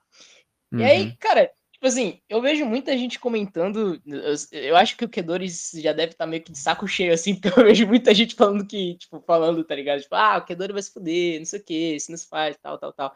Só que, tipo assim, é, eu escutava muito isso do Dom Tomato, desde que eu comecei a treinar, tipo, lá em 2015. Ah, o Dom Tomato vai se fuder, vai se quebrar. Mas, velho, eu ainda tô vendo. Tipo, talvez o tempo ainda seja muito curto pra dizer, mas eu ainda vejo o Dom Tomato bem ativo. Tipo, ele teve as lesões dele, óbvio, quando, quando você aumenta o nível das paradas que você faz, você aumenta o, o risco da lesão e a gravidade dela, né? Consequentemente. Mas assim, tipo, ele ainda tá ativo, ele não pode treinar, ele não tá destruído, pelo menos, né? Não, Não tenho tem- como afirmar isso com certeza, mas pelo que eu acompanho daqui, ele parece que tá bem, sacou? Tipo, tá ativo e tá É, ele treinando. falou que tá, tá bem, falou que o corpo dele tá, tá de boa, que não tá com lesões, com dores, com nada. Pois é, e eu tô vendo agora, tipo, todo mundo caindo matando em cima do Kedori por causa dos drops que ele faz, e aí, tipo, e aí volta e meia também, alguém vem me encher o saco, porque, assim, eu falo encher o saco, não é não que eu fique bolado, eu entendo que a pessoa alerta e tal, tipo, fico até agradecido, não acho, oh, meu Deus, para de falar, mas, tipo assim, muita gente fica falando, ah, mas cuidado, não sei o que, seu joelho, mas, cara, sei lá, eu, eu, eu, honestamente, eu fico um pouco cético quanto a esses alardes, tá ligado? Porque é isso, tipo, falavam muito sobre o Dom Tomato, o Dom Tomato tá treinando. O Kedori tá aí fazendo os drop insano, mas ainda, né, tipo, vamos ver aí com o tempo se ele realmente vai continuar, vai tancar ou não, né? Cara, é, a gente tem que levar em conta um, um fator que muita gente escolhe ignorar por conta da história de superação, da história do herói, né? Que é a jornada do herói, que fala que, tipo, ah, começa uma, uma pessoa que não, não tem a menor capacidade de nada e de repente se torna uma pessoa super capaz e consegue fazer mil coisas. E tem verdade nisso, lógico. Se você se esforça, você consegue melhorar absurdos, é, consegue surpreender muita gente. Mas existe um fator que a galera ignora no treinamento, que é a genética, cara. Então, existem alguns, alguns, alguns genes já detectados que, por exemplo, influenciam na sua tendência a desenvolver lesões articulares, é, tendinosas, então, inflamações e tal. Então, quando a gente pega um cara Dom Tomato, Kedori, Kedori talvez não tanto porque ele, ele tem feito drops grandes assim de forma mais, rec de, mais recentemente do que o Dom Tomato que tem feito há tanto tempo, né? Sim. Mas o Dom Tomato, por exemplo, ele é um ponto muito, muito, muito fora da curva. E eu não acredito que ele tenha feito um treino muito, muito, muito diferente dos outros. Entende? Então não bate uma coisa com a outra. Então, Entendi. não tem como uma pessoa não ter treinado da mesma maneira que o Dom Tomato, ou pelo menos de forma parecida, e aí, sei lá, não chegou no mesmo nível que ele só porque parou de treinar, alguma coisa assim. Não, desenvolveu lesão, viu que não dava, sabe? Uhum. Então, o fator genética, ele tem, ele tem uma grande influência no esporte, ele é, ele é um grande influenciador e a gente costuma ignorar quando isso aparece na nossa cara, sabe? Porque a gente não quer aceitar que vão ter algumas pessoas que já nascem mais predispostas a se darem melhor no Sim. esporte do que a gente, mas é o que acontece, é a realidade. Aham. Você acha que a genética, ela pode também, tipo...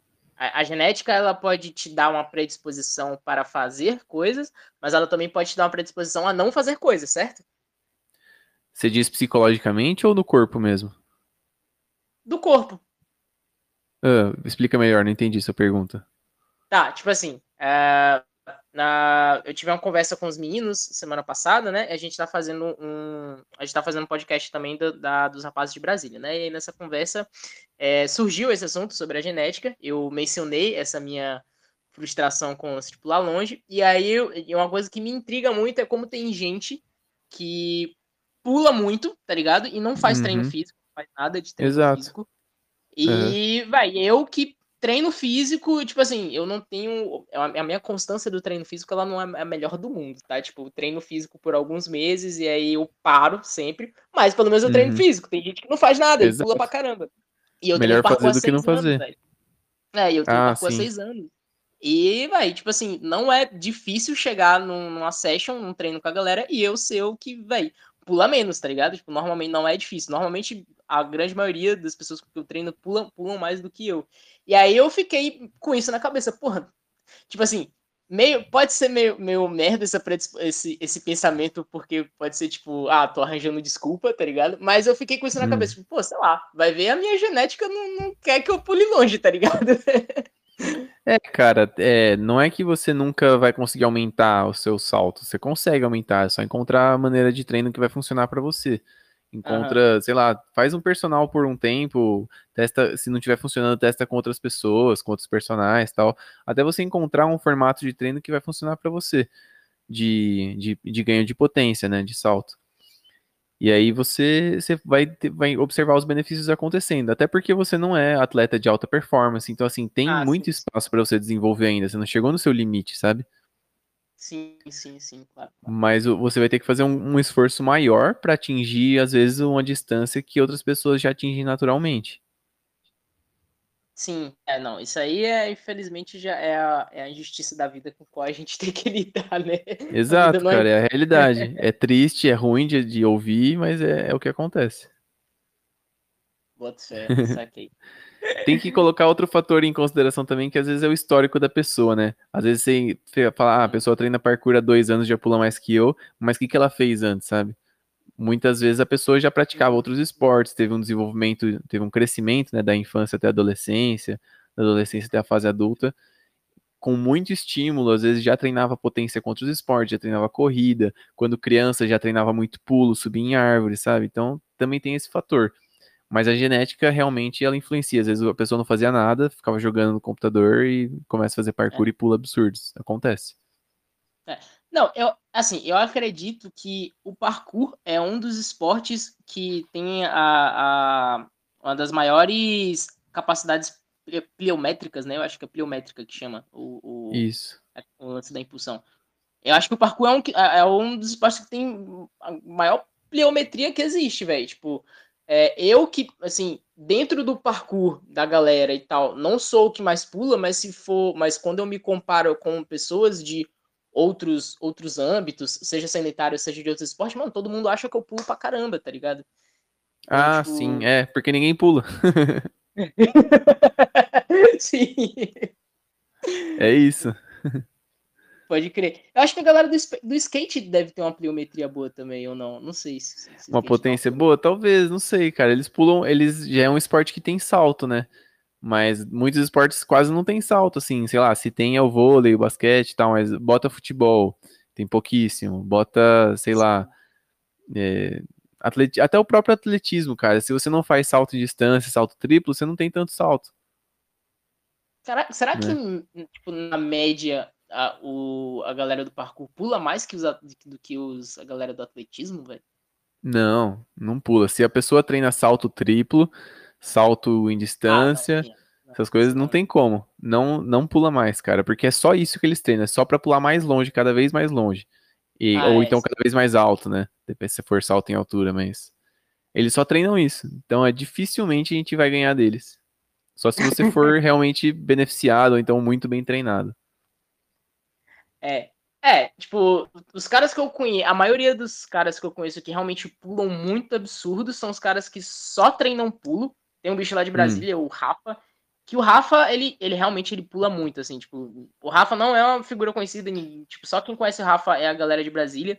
E, velho, hum. eu afirmo com certeza que ele pula mais do que muito atleta foda que é conhecido por pular pra caramba. Tipo, Eu, eu hum. colocaria ele no, no, numa, tipo, num nível próximo ali ao Calo, sem sacanagem. E, Olha só. Só que, tipo assim. É, sim.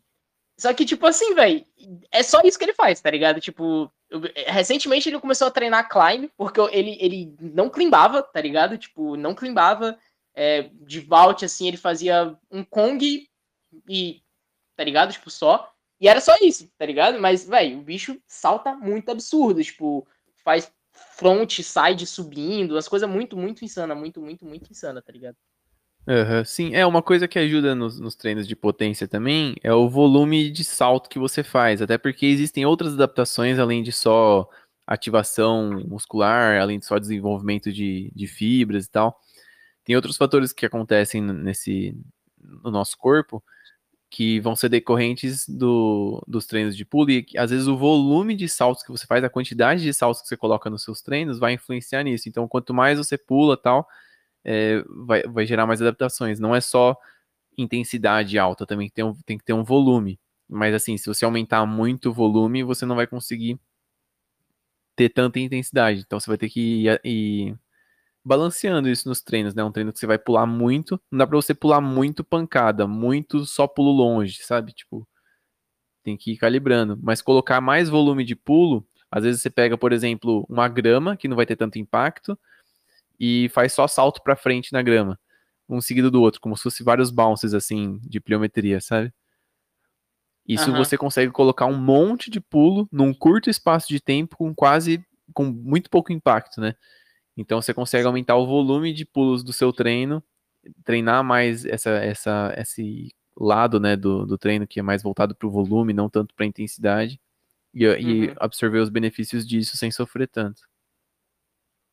Pô, pode crer. Então, é porque assim, eu achava que para achei que para treinar a potência você tinha que necessariamente colocar alguma carga ou alguma intensidade, mas se você só aumentar bastante o volume, pode ajudar também? Pode ajudar também. Nunca, nunca tem uma coisa só que ajuda. E sempre tem que balancear. Nos dias que você não pode ter intensidade alta, o que, que você vai fazer? Você vai colocar um volume ali um pouquinho maior, uma intensidade mais baixinha, ou então realmente fazer um treino bem mais curto e mais leve para o seu corpo recuperar. Sempre vai ter que balancear. E algumas adaptações, elas demoram bem mais do que as outras. Então, sei lá, é, ganho de força máxima, às vezes ele é mais rápido, porque ele depende mais de uma ativação das fibras mais coordenadas, musculatura que coordena uma com a outra tal. Então, às vezes você consegue perceber um ganho de força sem precisar ter uma adaptação estrutural dos músculos ali, né? Sem mudar nada lá dentro, só muda a forma como você usa, você já consegue colocar mais força. E outras adaptações são mais estruturais e mais demoradas, né? A potência, a, o potencial elástico da, dos seus tendões, a quantidade de fibras que você tem, né? Uhum. Uh, enfim. Algumas são mais demoradas, e aí você, usando o volume, você consegue estimular um pouquinho mais isso. Porque você coloca mais, mais repetições, mais é, carga, sem necessariamente aumentar tanta intensidade. Pô, pode crer, massa. E tu, tu faz, você faz, tipo, um treino para potência? Já, já fez? Ou, tipo, você naturalmente sempre pulou muito? Dizer, não, não eu sou que nem você, eu naturalmente pulo pouco. Eu sou mais para resistência. Eu nunca treino resistência e quando eu vou correr eu fico tranquilo, sabe? Aham, uhum, pode crer. Eu puxo para resistência tem... mesmo, não puxo tanto para potência. Saquei. Mas você treina físico. Como é que é o seu lance com treino físico? Você sempre treinou físico? Você tem uma. Tipo, você treina sempre, todo dia? Você, Desde o começo do parkour, eu, eu dei foco no físico. Porque assim, é, eu saía pouco de casa. E aí eu uhum. ficava, ficava esse tempo, na, por exemplo, meus pais, né? A gente morava num bairro que não era tão de boa de sair na rua assim, né? Uhum. E aí. E eu ficava muito em casa, não podia, não, não, brincava na rua nem nada, não, enfim. E aí eu ficava, quando eu não podia treinar na rua parkour, eu ficava em casa treinando físico. E então era, sei lá, quase todo dia eu fazia alguma coisinha. Só que, claro que com consistências variadas, né? Então não era sempre uhum. que eu fazia que eu fazia isso. Às vezes ficava uma semana sem treinar direito, não sabia fazer nada. Com, com, conforme o tempo foi passando, eu fui pegando o hábito e fui viciando também. Às vezes eu fico parado três dias, assim, eu já fico inquieto, cara. Eu preciso treinar alguma coisa e sinto muita vontade, não falta vontade, sabe? Uhum. Então, além do hábito, começou a ser uma coisa fisiológica também, né? Comecei a, a desejar isso sem, sem precisar pensar muito, porque foi feito por muito tempo. Mas aí, eu, sim, já fiz treinos de potência, focados em potência, já fiz planejamento para mim, já segui planejamento e tal. E tive bons resultados, cara. Só que, assim, você vai ter bons resultados em pouco tempo. E se você quiser manter aqueles resultados, tem que manter seguindo o planejamento. Então, fazer alguns treinos de manutenção de alta intensidade. E, e é um trabalho contínuo. Se você parar, você perde, porque às vezes passa do seu do seu ponto de equilíbrio ali, por exemplo, você naturalmente não pula tanto, mas se você treinar bastante, você vai começar a pular bem mais. Focar, treinar bastante focado nisso, né, de forma que funcione para você. Só que se você parar depois de, sei lá, um ano que você fez um treinamento disso, você está um ano pulando bem, você talvez perca relativamente rápido. Se você parar por dois, três vezes, então você perca relativamente rápido sua, sua potência. Mas se você sustentar isso ao longo de cinco anos, seis anos, aí você já não perde tão rápido, porque as, as adaptações já foram mais profundas e seu corpo já está sustentando aquela, aquele nível de performance de forma mais natural. Entendi. É, eu li, se não me engano, em algum lugar que acho que quatro semanas de inatividade já é o suficiente para você perder você perder ganhos, né? Tipo, você deixa é. de, de, deixar de ganhar, mas começa a perder a, a, as habilidades e as, a, as, as coisas que você adquiriu, né? Tipo, força, resistência, potência e tal. É, é isso mesmo. É um, em pouco tempo você já começa a perder um pouquinho dos, dos ganhos que você teve. Mas pensa só. Às vezes você fica parado um mês, dois meses, ou então treina muito pouco nesse tempo, e você volta, cara, relativamente bem. Ou então você pensa, nossa, não perdi nada, não, não acontece isso? Sim, sim, sim, sim, sim. Já rolou. Isso, isso acontece porque você já sustentou um nível de performance por um longo período de tempo. Então, o seu corpo se adaptou àquele nível e para ele já é relativamente normal aquele nível. Ou então, naturalmente, o seu corpo acha fácil chegar nesse nível de performance. Da mesma maneira que tem pessoa que pula mais sem treinar direito, você é, chegou no nível, sei lá, de força, digamos, com mais facilidade. E aí, para o seu corpo, isso é mais natural também. Então, alguns, e, e por, dependendo do tanto de tempo que você sustenta isso, isso vai se é, enraizando, né? Então, se você é um atleta que treinou dos 10 anos de idade até os 30 de forma muito consistente, vai demorar bastante, assim, bem mais do que quatro semanas para você começar a perder suas habilidades, entendeu? Uhum. Porque ah, já, já enraizou.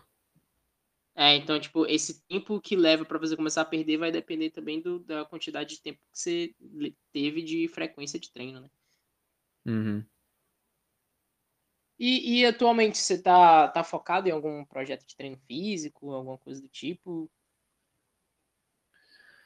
Uh, ultimamente estou focado em trabalho, cara. Se for se for falar bem sinceramente, eu me decepcionei um pouco com o mercado do parkour, porque investi bastante tempo nisso, né, tentando fazer dar certo e tal. Então, eu percebi que não tem uma demanda tão grande para a galera que que treina. A galera que treina já não busca tanto é, por exemplo, curso para fazer alguma coisa, para melhorar alguma coisa, não busca tanto treinamento é, é, profissionalizado para isso. Então, assim, não é um mercado muito quente, não é um mercado que está bem movimentado, não, não tem muitas pessoas também. O parkour, ele, a gente fala que o parkour é grande, está crescendo e tal, mas na real nem é tão grande assim. Ele é bem pequeno comparado com vários outros esportes que já que não são nem tão famosos, sabe? Sei lá.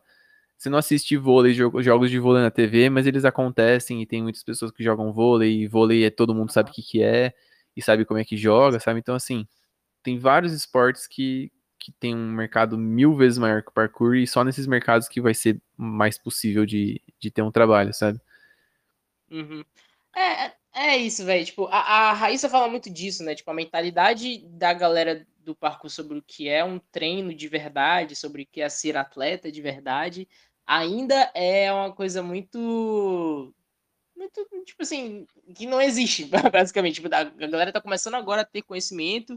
Eu tenho uma certa esperança de que o cenário de competições de parkour seja algo que comece a se desenvolver mais nos próximos anos, então, consequentemente, acho que deve ter uma galera que vai começar a ter mais essa mentalidade de treino de verdade, né, de alta performance e tudo mais, mas, infelizmente, no momento, acho que ainda é uma coisa bem precária nesse sentido, tipo assim, para a galera do parkour treino é aquele é aquela sessionzinha de sábado à tarde com a galera, tá ligado?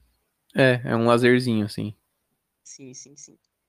Mas, na real, eu tinha perguntado, eu não tinha perguntado nem nesse sentido. Eu quis dizer mais, tipo, projeto pessoal seu de treino mesmo, tipo, alguma coisa, algum foco que você tá tendo de treino físico para você, alguma coisa nesse, nesse É, tô, eu, sentido. eu tô, por conta de não tá, de ter me decepcionado um pouco com o mercado do parkour, eu acabei perdendo um pouco da vontade de ficar treinando parkour o tempo todo que nem eu treinava, né? Tipo, quase todo dia, Ah. pelo menos uns, uns minutinhos, né? Então eu tô fazendo mais fortalecimento de calistenia mesmo. E Uhum. aí em dezembro, logo antes do Natal, cara, eu tive apendicite, então eu operei, né? Ixi, velho. É, aí eu tive que ficar um tempo sem fazer esforço mesmo, assim, só, tipo, só andando, só podia andar, basicamente. No último Natal Ah. agora, você fala? 2021? É, aham, aham. Ah, tu tá bem recente, então você ainda tá no período de recuperação aí, né? Tô. Então, aí passou os 15 dias sem esforço, eu, pude, eu já pude começar a treinar um pouquinho coisas mais leves, assim, né? Sem pegar muito pesado. Mas eu tenho que esperar cerca de 60 dias pra voltar ao normal mesmo, pra poder fazer qualquer coisa, assim. Uhum, uhum, entendi. É, pois é, cara, esse lance do, do, do desânimo com, com o mercado do parkour ainda, infelizmente, é uma realidade ainda para muita gente. Eu, eu tenho esperanças de que no- nos próximos anos isso, isso, esse cenário mude, né? Ah, É, eu diria essa- pra você não apostar todas as fichas no parkour. Deposite um pouquinho Ah, não, das suas sim, fichas em cada coisa. Sim, sim, sim, não, claro. tipo, Diversifica. É, véi, atualmente são poucas as pessoas que estão conseguindo viver só do parkour, né? Uhum. Ainda é uma, é uma realidade bem difícil. Eu acho, eu acho que, véi, atualmente o único jeito de você conseguir viver só do parkour é você montando uma academia.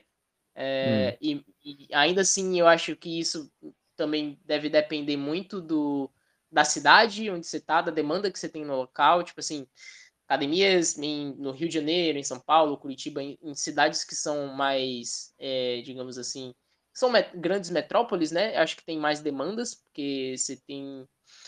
Ah, você tem mais pessoas, tipo, acho que é o primeiro fator, você tem uma população grande, você tem ali um- uma área onde você consegue ter mais probabilidade de ter gente querendo ali o teu serviço, e você tem uma, uma influência maior sobre essa cultura, né, que é uma cultura ainda bem gringa, eu diria, Hum. é, então, eu- nesses locais, acho que vale a pena você montar uma academia.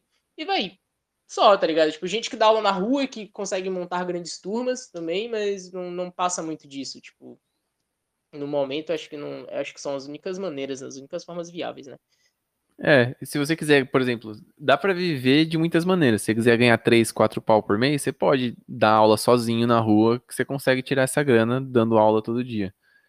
Uhum. É, sem, sem enormes dificuldades. Vai ser difícil, claro, montar uma turma grande, conseguir turma para vários horários e tal, vai, mas não vai ser, tipo, super difícil. Sim, sim, sim. Mas se você tiver intenções de ganhar uns 7 pau, uns 10 pau, uns 12 pau, cara, você vai ter que encontrar um, um negócio mais viável. É, academia, ou então colocar mais professores para darem, pra darem aula na, no seu negócio, assim, mesmo que seja na rua, né? Uhum. Ou, ou fazer trabalho de personal, que já é mais valorizado, sabe? Alguma coisa Sim, assim. sim, sim. Mesmo que seja personal de parkour, você vai na casa, no condomínio das crianças que moram lá em tal lugar, para dar aula só para elas, sabe? Por exemplo. Eu acho que o ideal, tipo assim, pra quem quer viver, tipo, da aula de parkour, mas, tipo assim, quer levantar uma grana maior, e, tipo assim, pra quem é da área da educação física, claro, acho que o ideal é você dar, fazer aula de, no caso, dar as aulas de parkour, e em paralelo, tipo, fazer personal, tá ligado? Ou trabalhar com outra área nesse sentido. Eu conheço muita gente que foi pra É. ginástica, em Brasília tem, tem Uhum. alguns colegas que trabalhavam, trabalharam com parkour e eram é, professores de ginástica também. Então é isso, né? Enquanto isso não consegue dar pra gente um, um sustento completo, é, na, pelo menos na maioria dos casos, né? Tem gente, como eu falei, tem gente que tá conseguindo, mas não é a maioria dos casos. E aí é tipo você tipo, conciliar isso com outras coisas, né? Em paralelo e tudo mais. É, com certeza é isso, cara. Por enquanto não dá pra apostar tudo no parkour, tem que ir apostando um pouquinho e vendo se vai dar certo. Aham, pode crer. Então no momento você tá mais com, com pe- personal, né? É, aham. E tô procurando outros trabalhos também, né? Tô pensando em adentrar outras áreas, tecnologia e tal, que eu tenho background com a informática e tal. Vamos ver o que Sério, vai virar Que disso tudo. Ah, que massa, que da hora, legal demais. Pô, é, te desejo todo sucesso aí, então, mano. Eu espero que. Pô, valeu, Rony. Eu espero que você consiga realmente é, alcançar esses objetivos aí. Eu acho que é o. É, cara, eu acho que é o sonho de todo mundo que, tipo, começou a fazer algo porque ama, tá ligado? E quer viver disso. E porque é uma coisa indescritível você conseguir tirar uma renda, tipo, se ter uma vida tirada de algo que você fazia por amor, tá ligado? E agora você pode tirar uhum. uma renda disso. Mas aí, enquanto na realidade a gente tem que ir tentando é, tentando fazer fazer essa fazer a nossa correria, o nosso pão de cada dia com outras paradas, né, que sejam mais rentáveis. Sim. É isso. Também, mano, também desejo tudo de melhor para você, Rony. Brigadão aí pelo papo, foi bem massa, deu para falar Pô, de vários assuntos. é, eu, cara, eu tô real muito agradecido de você ter aceitado o papo. Como eu te falei, eu já, cara, eu, eu achava que eu tava que eu te acompanhava há uns dois, três anos, mas eu descobri que na verdade eu te acompanhava antes de eu começar a treinar, porque como eu falei, eu vi os vídeos do Pedro Amaral e aí eu Uau. lembro de via você vídeos, tá ligado? Tipo, que massa, Rony. 2015, 2015 e pouco. Eu falei, caraca, é verdade, velho. Já, eu já, o Salomão foi uma das primeiras referências que eu tive. Foi uma coisa que eu me toquei hoje, tá ligado? Que legal, cara. então, Fico feliz. Agradecido demais por ter sido essa influência aí. Uh, Pô, espero ter sido uma boa influência. não, foi, foi uma boa influência, não se preocupe, não. Eu, não, vou, não vou mentir, não. Eu, fi, eu fiz minhas merdas, mas eu, eu, não vou colocar essa resposta em cima de tu, não. Relaxa. tá bom. É, antes de eu encerrar contigo, Salomão, eu queria só fazer uma brincadeirinha, que foi uma coisa que eu, que eu criei no, quando eu tinha começado esse podcast ano passado, que é um questionário de, tipo, duas escolhas. Então, eu vou te dar duas opções e você escolhe uma delas. Pode ser? Senhor amado, vamos lá. Nem todas elas, nem todas elas são relacionadas ao parkour, algumas são aleatórias, outras são relacionadas ao parkour, tá bom? Tá bom, e eu vou fazer as escolhas sem justificativa nenhuma. Se eu tiver muito em dúvida, eu escolho uma e segue em frente, tipo isso. Se você quiser dar justificativa, pode também, mas pode ser tá só bom. é isso ponto e segue em frente. Tá, ah, tá. É, pizza ou cachorro quente? Pizza. Massa. Cravar ou sair girando? Nossa. Sair girando. nice, nice. Estiloso, estiloso, estiloso. É, sessão solo ou sessão em grupo? Em grupo. Massa. Uh, cachorro ou gato? Cachorro. Bota fé. Uh, filme ou série? Série. Ok. Rua ou academia? Rua. Dragon Ball ou Naruto? Ai, caralho. Dragon Ball. Aí, porra, aí, ó. Esse sabe do que fala. Art of Motion ou Chase Tag? Hum. Art of Motion. Nice. Calor ou frio? Calor. Ok. E o último, desafio mental ou desafio físico? Putz. mental, mental. Bravo. Massa. É isso. Massa. da hora. Pô, gostei. Bem, bem pensado, cara. Massa, valeu, obrigado demais. Tamo junto, Rony. Valeu demais, Salomão. Obrigado pelo papo aí. Sucesso pra tu, irmão. Valeu pra você também. É nóis, tamo junto, velho. É nóis.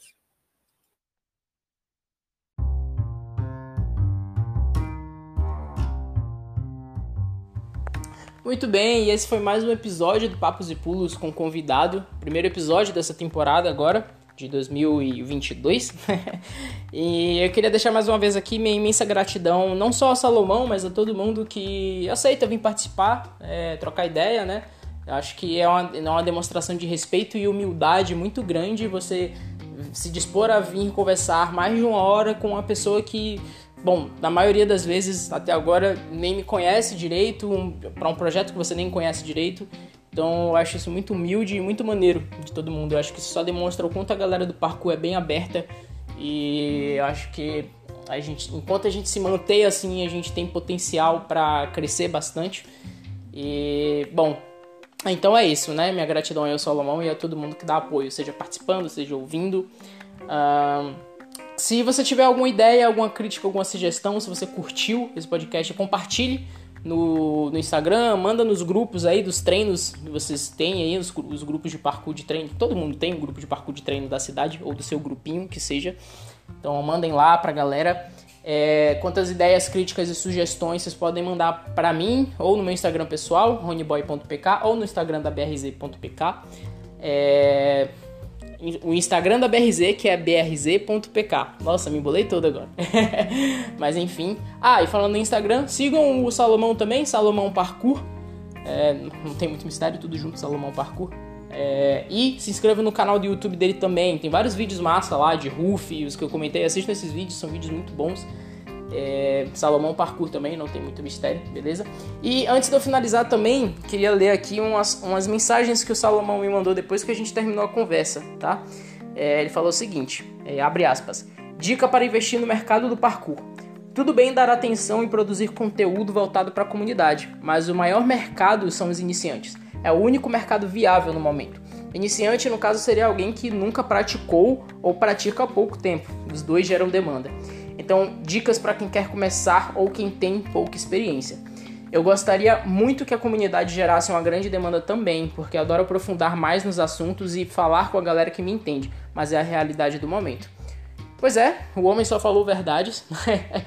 é, assim, eu, eu produzo bastante conteúdo voltado mais para a comunidade, é, porque eu acredito que um dia a comunidade ainda vai entender. Eu acho que a gente está começando a entender esse lance de dar importância e dar valor às pessoas de dentro da comunidade que produzem conteúdo para a própria comunidade. Mas a gente não pode esquecer também dos mais novos que estão entrando, as pessoas que ainda não sabem muito bem o que é parkour, ainda é um esporte muito desconhecido mesmo, ah, onde as pessoas conhecem ali só a superfície do que, do que são aqueles vídeos do YouTube. Então, enfim.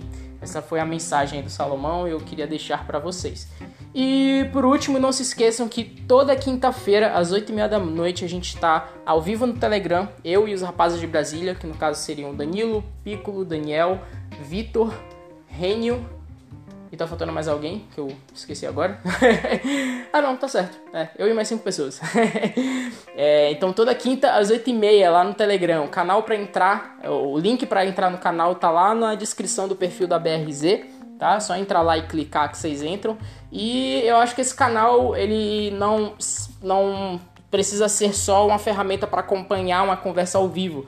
Eu acho que esse canal ele pode servir muito como uma, uma ferramenta da comunidade, onde as pessoas possam trocar ideias, é, mandar coisas, mandar vídeos, enfim, né? Então, pensem, eu gosto de pensar nesse canal como se pudesse se tornar os fóruns de antigamente que a galera usava. A galera das antigas tá ligado que antigamente existiam os fóruns onde todo mundo dava suas ideias e conversava e tudo mais. Então esse canal do Telegram, eu acho que ele tem muito potencial para virar isso daí. Então se você ainda não não tá lá, tá vacilando, vai lá no Instagram, clica no link, entra no nosso canal do Telegram, beleza? E é isso, toda quinta, quinta às 8h30 da noite estaremos ao vivo trocando ideia. É isso, sem mais delongas, já falei demais, nossa senhora, tô sem saliva aqui. É, muito obrigado a você que chegou até aqui, ou você que chegou até o meio, ou você que só deu play e foi embora. De qualquer forma, já é uma ajuda, então muito obrigado. E é isso, bons treinos para todos vocês. Até a próxima, valeu!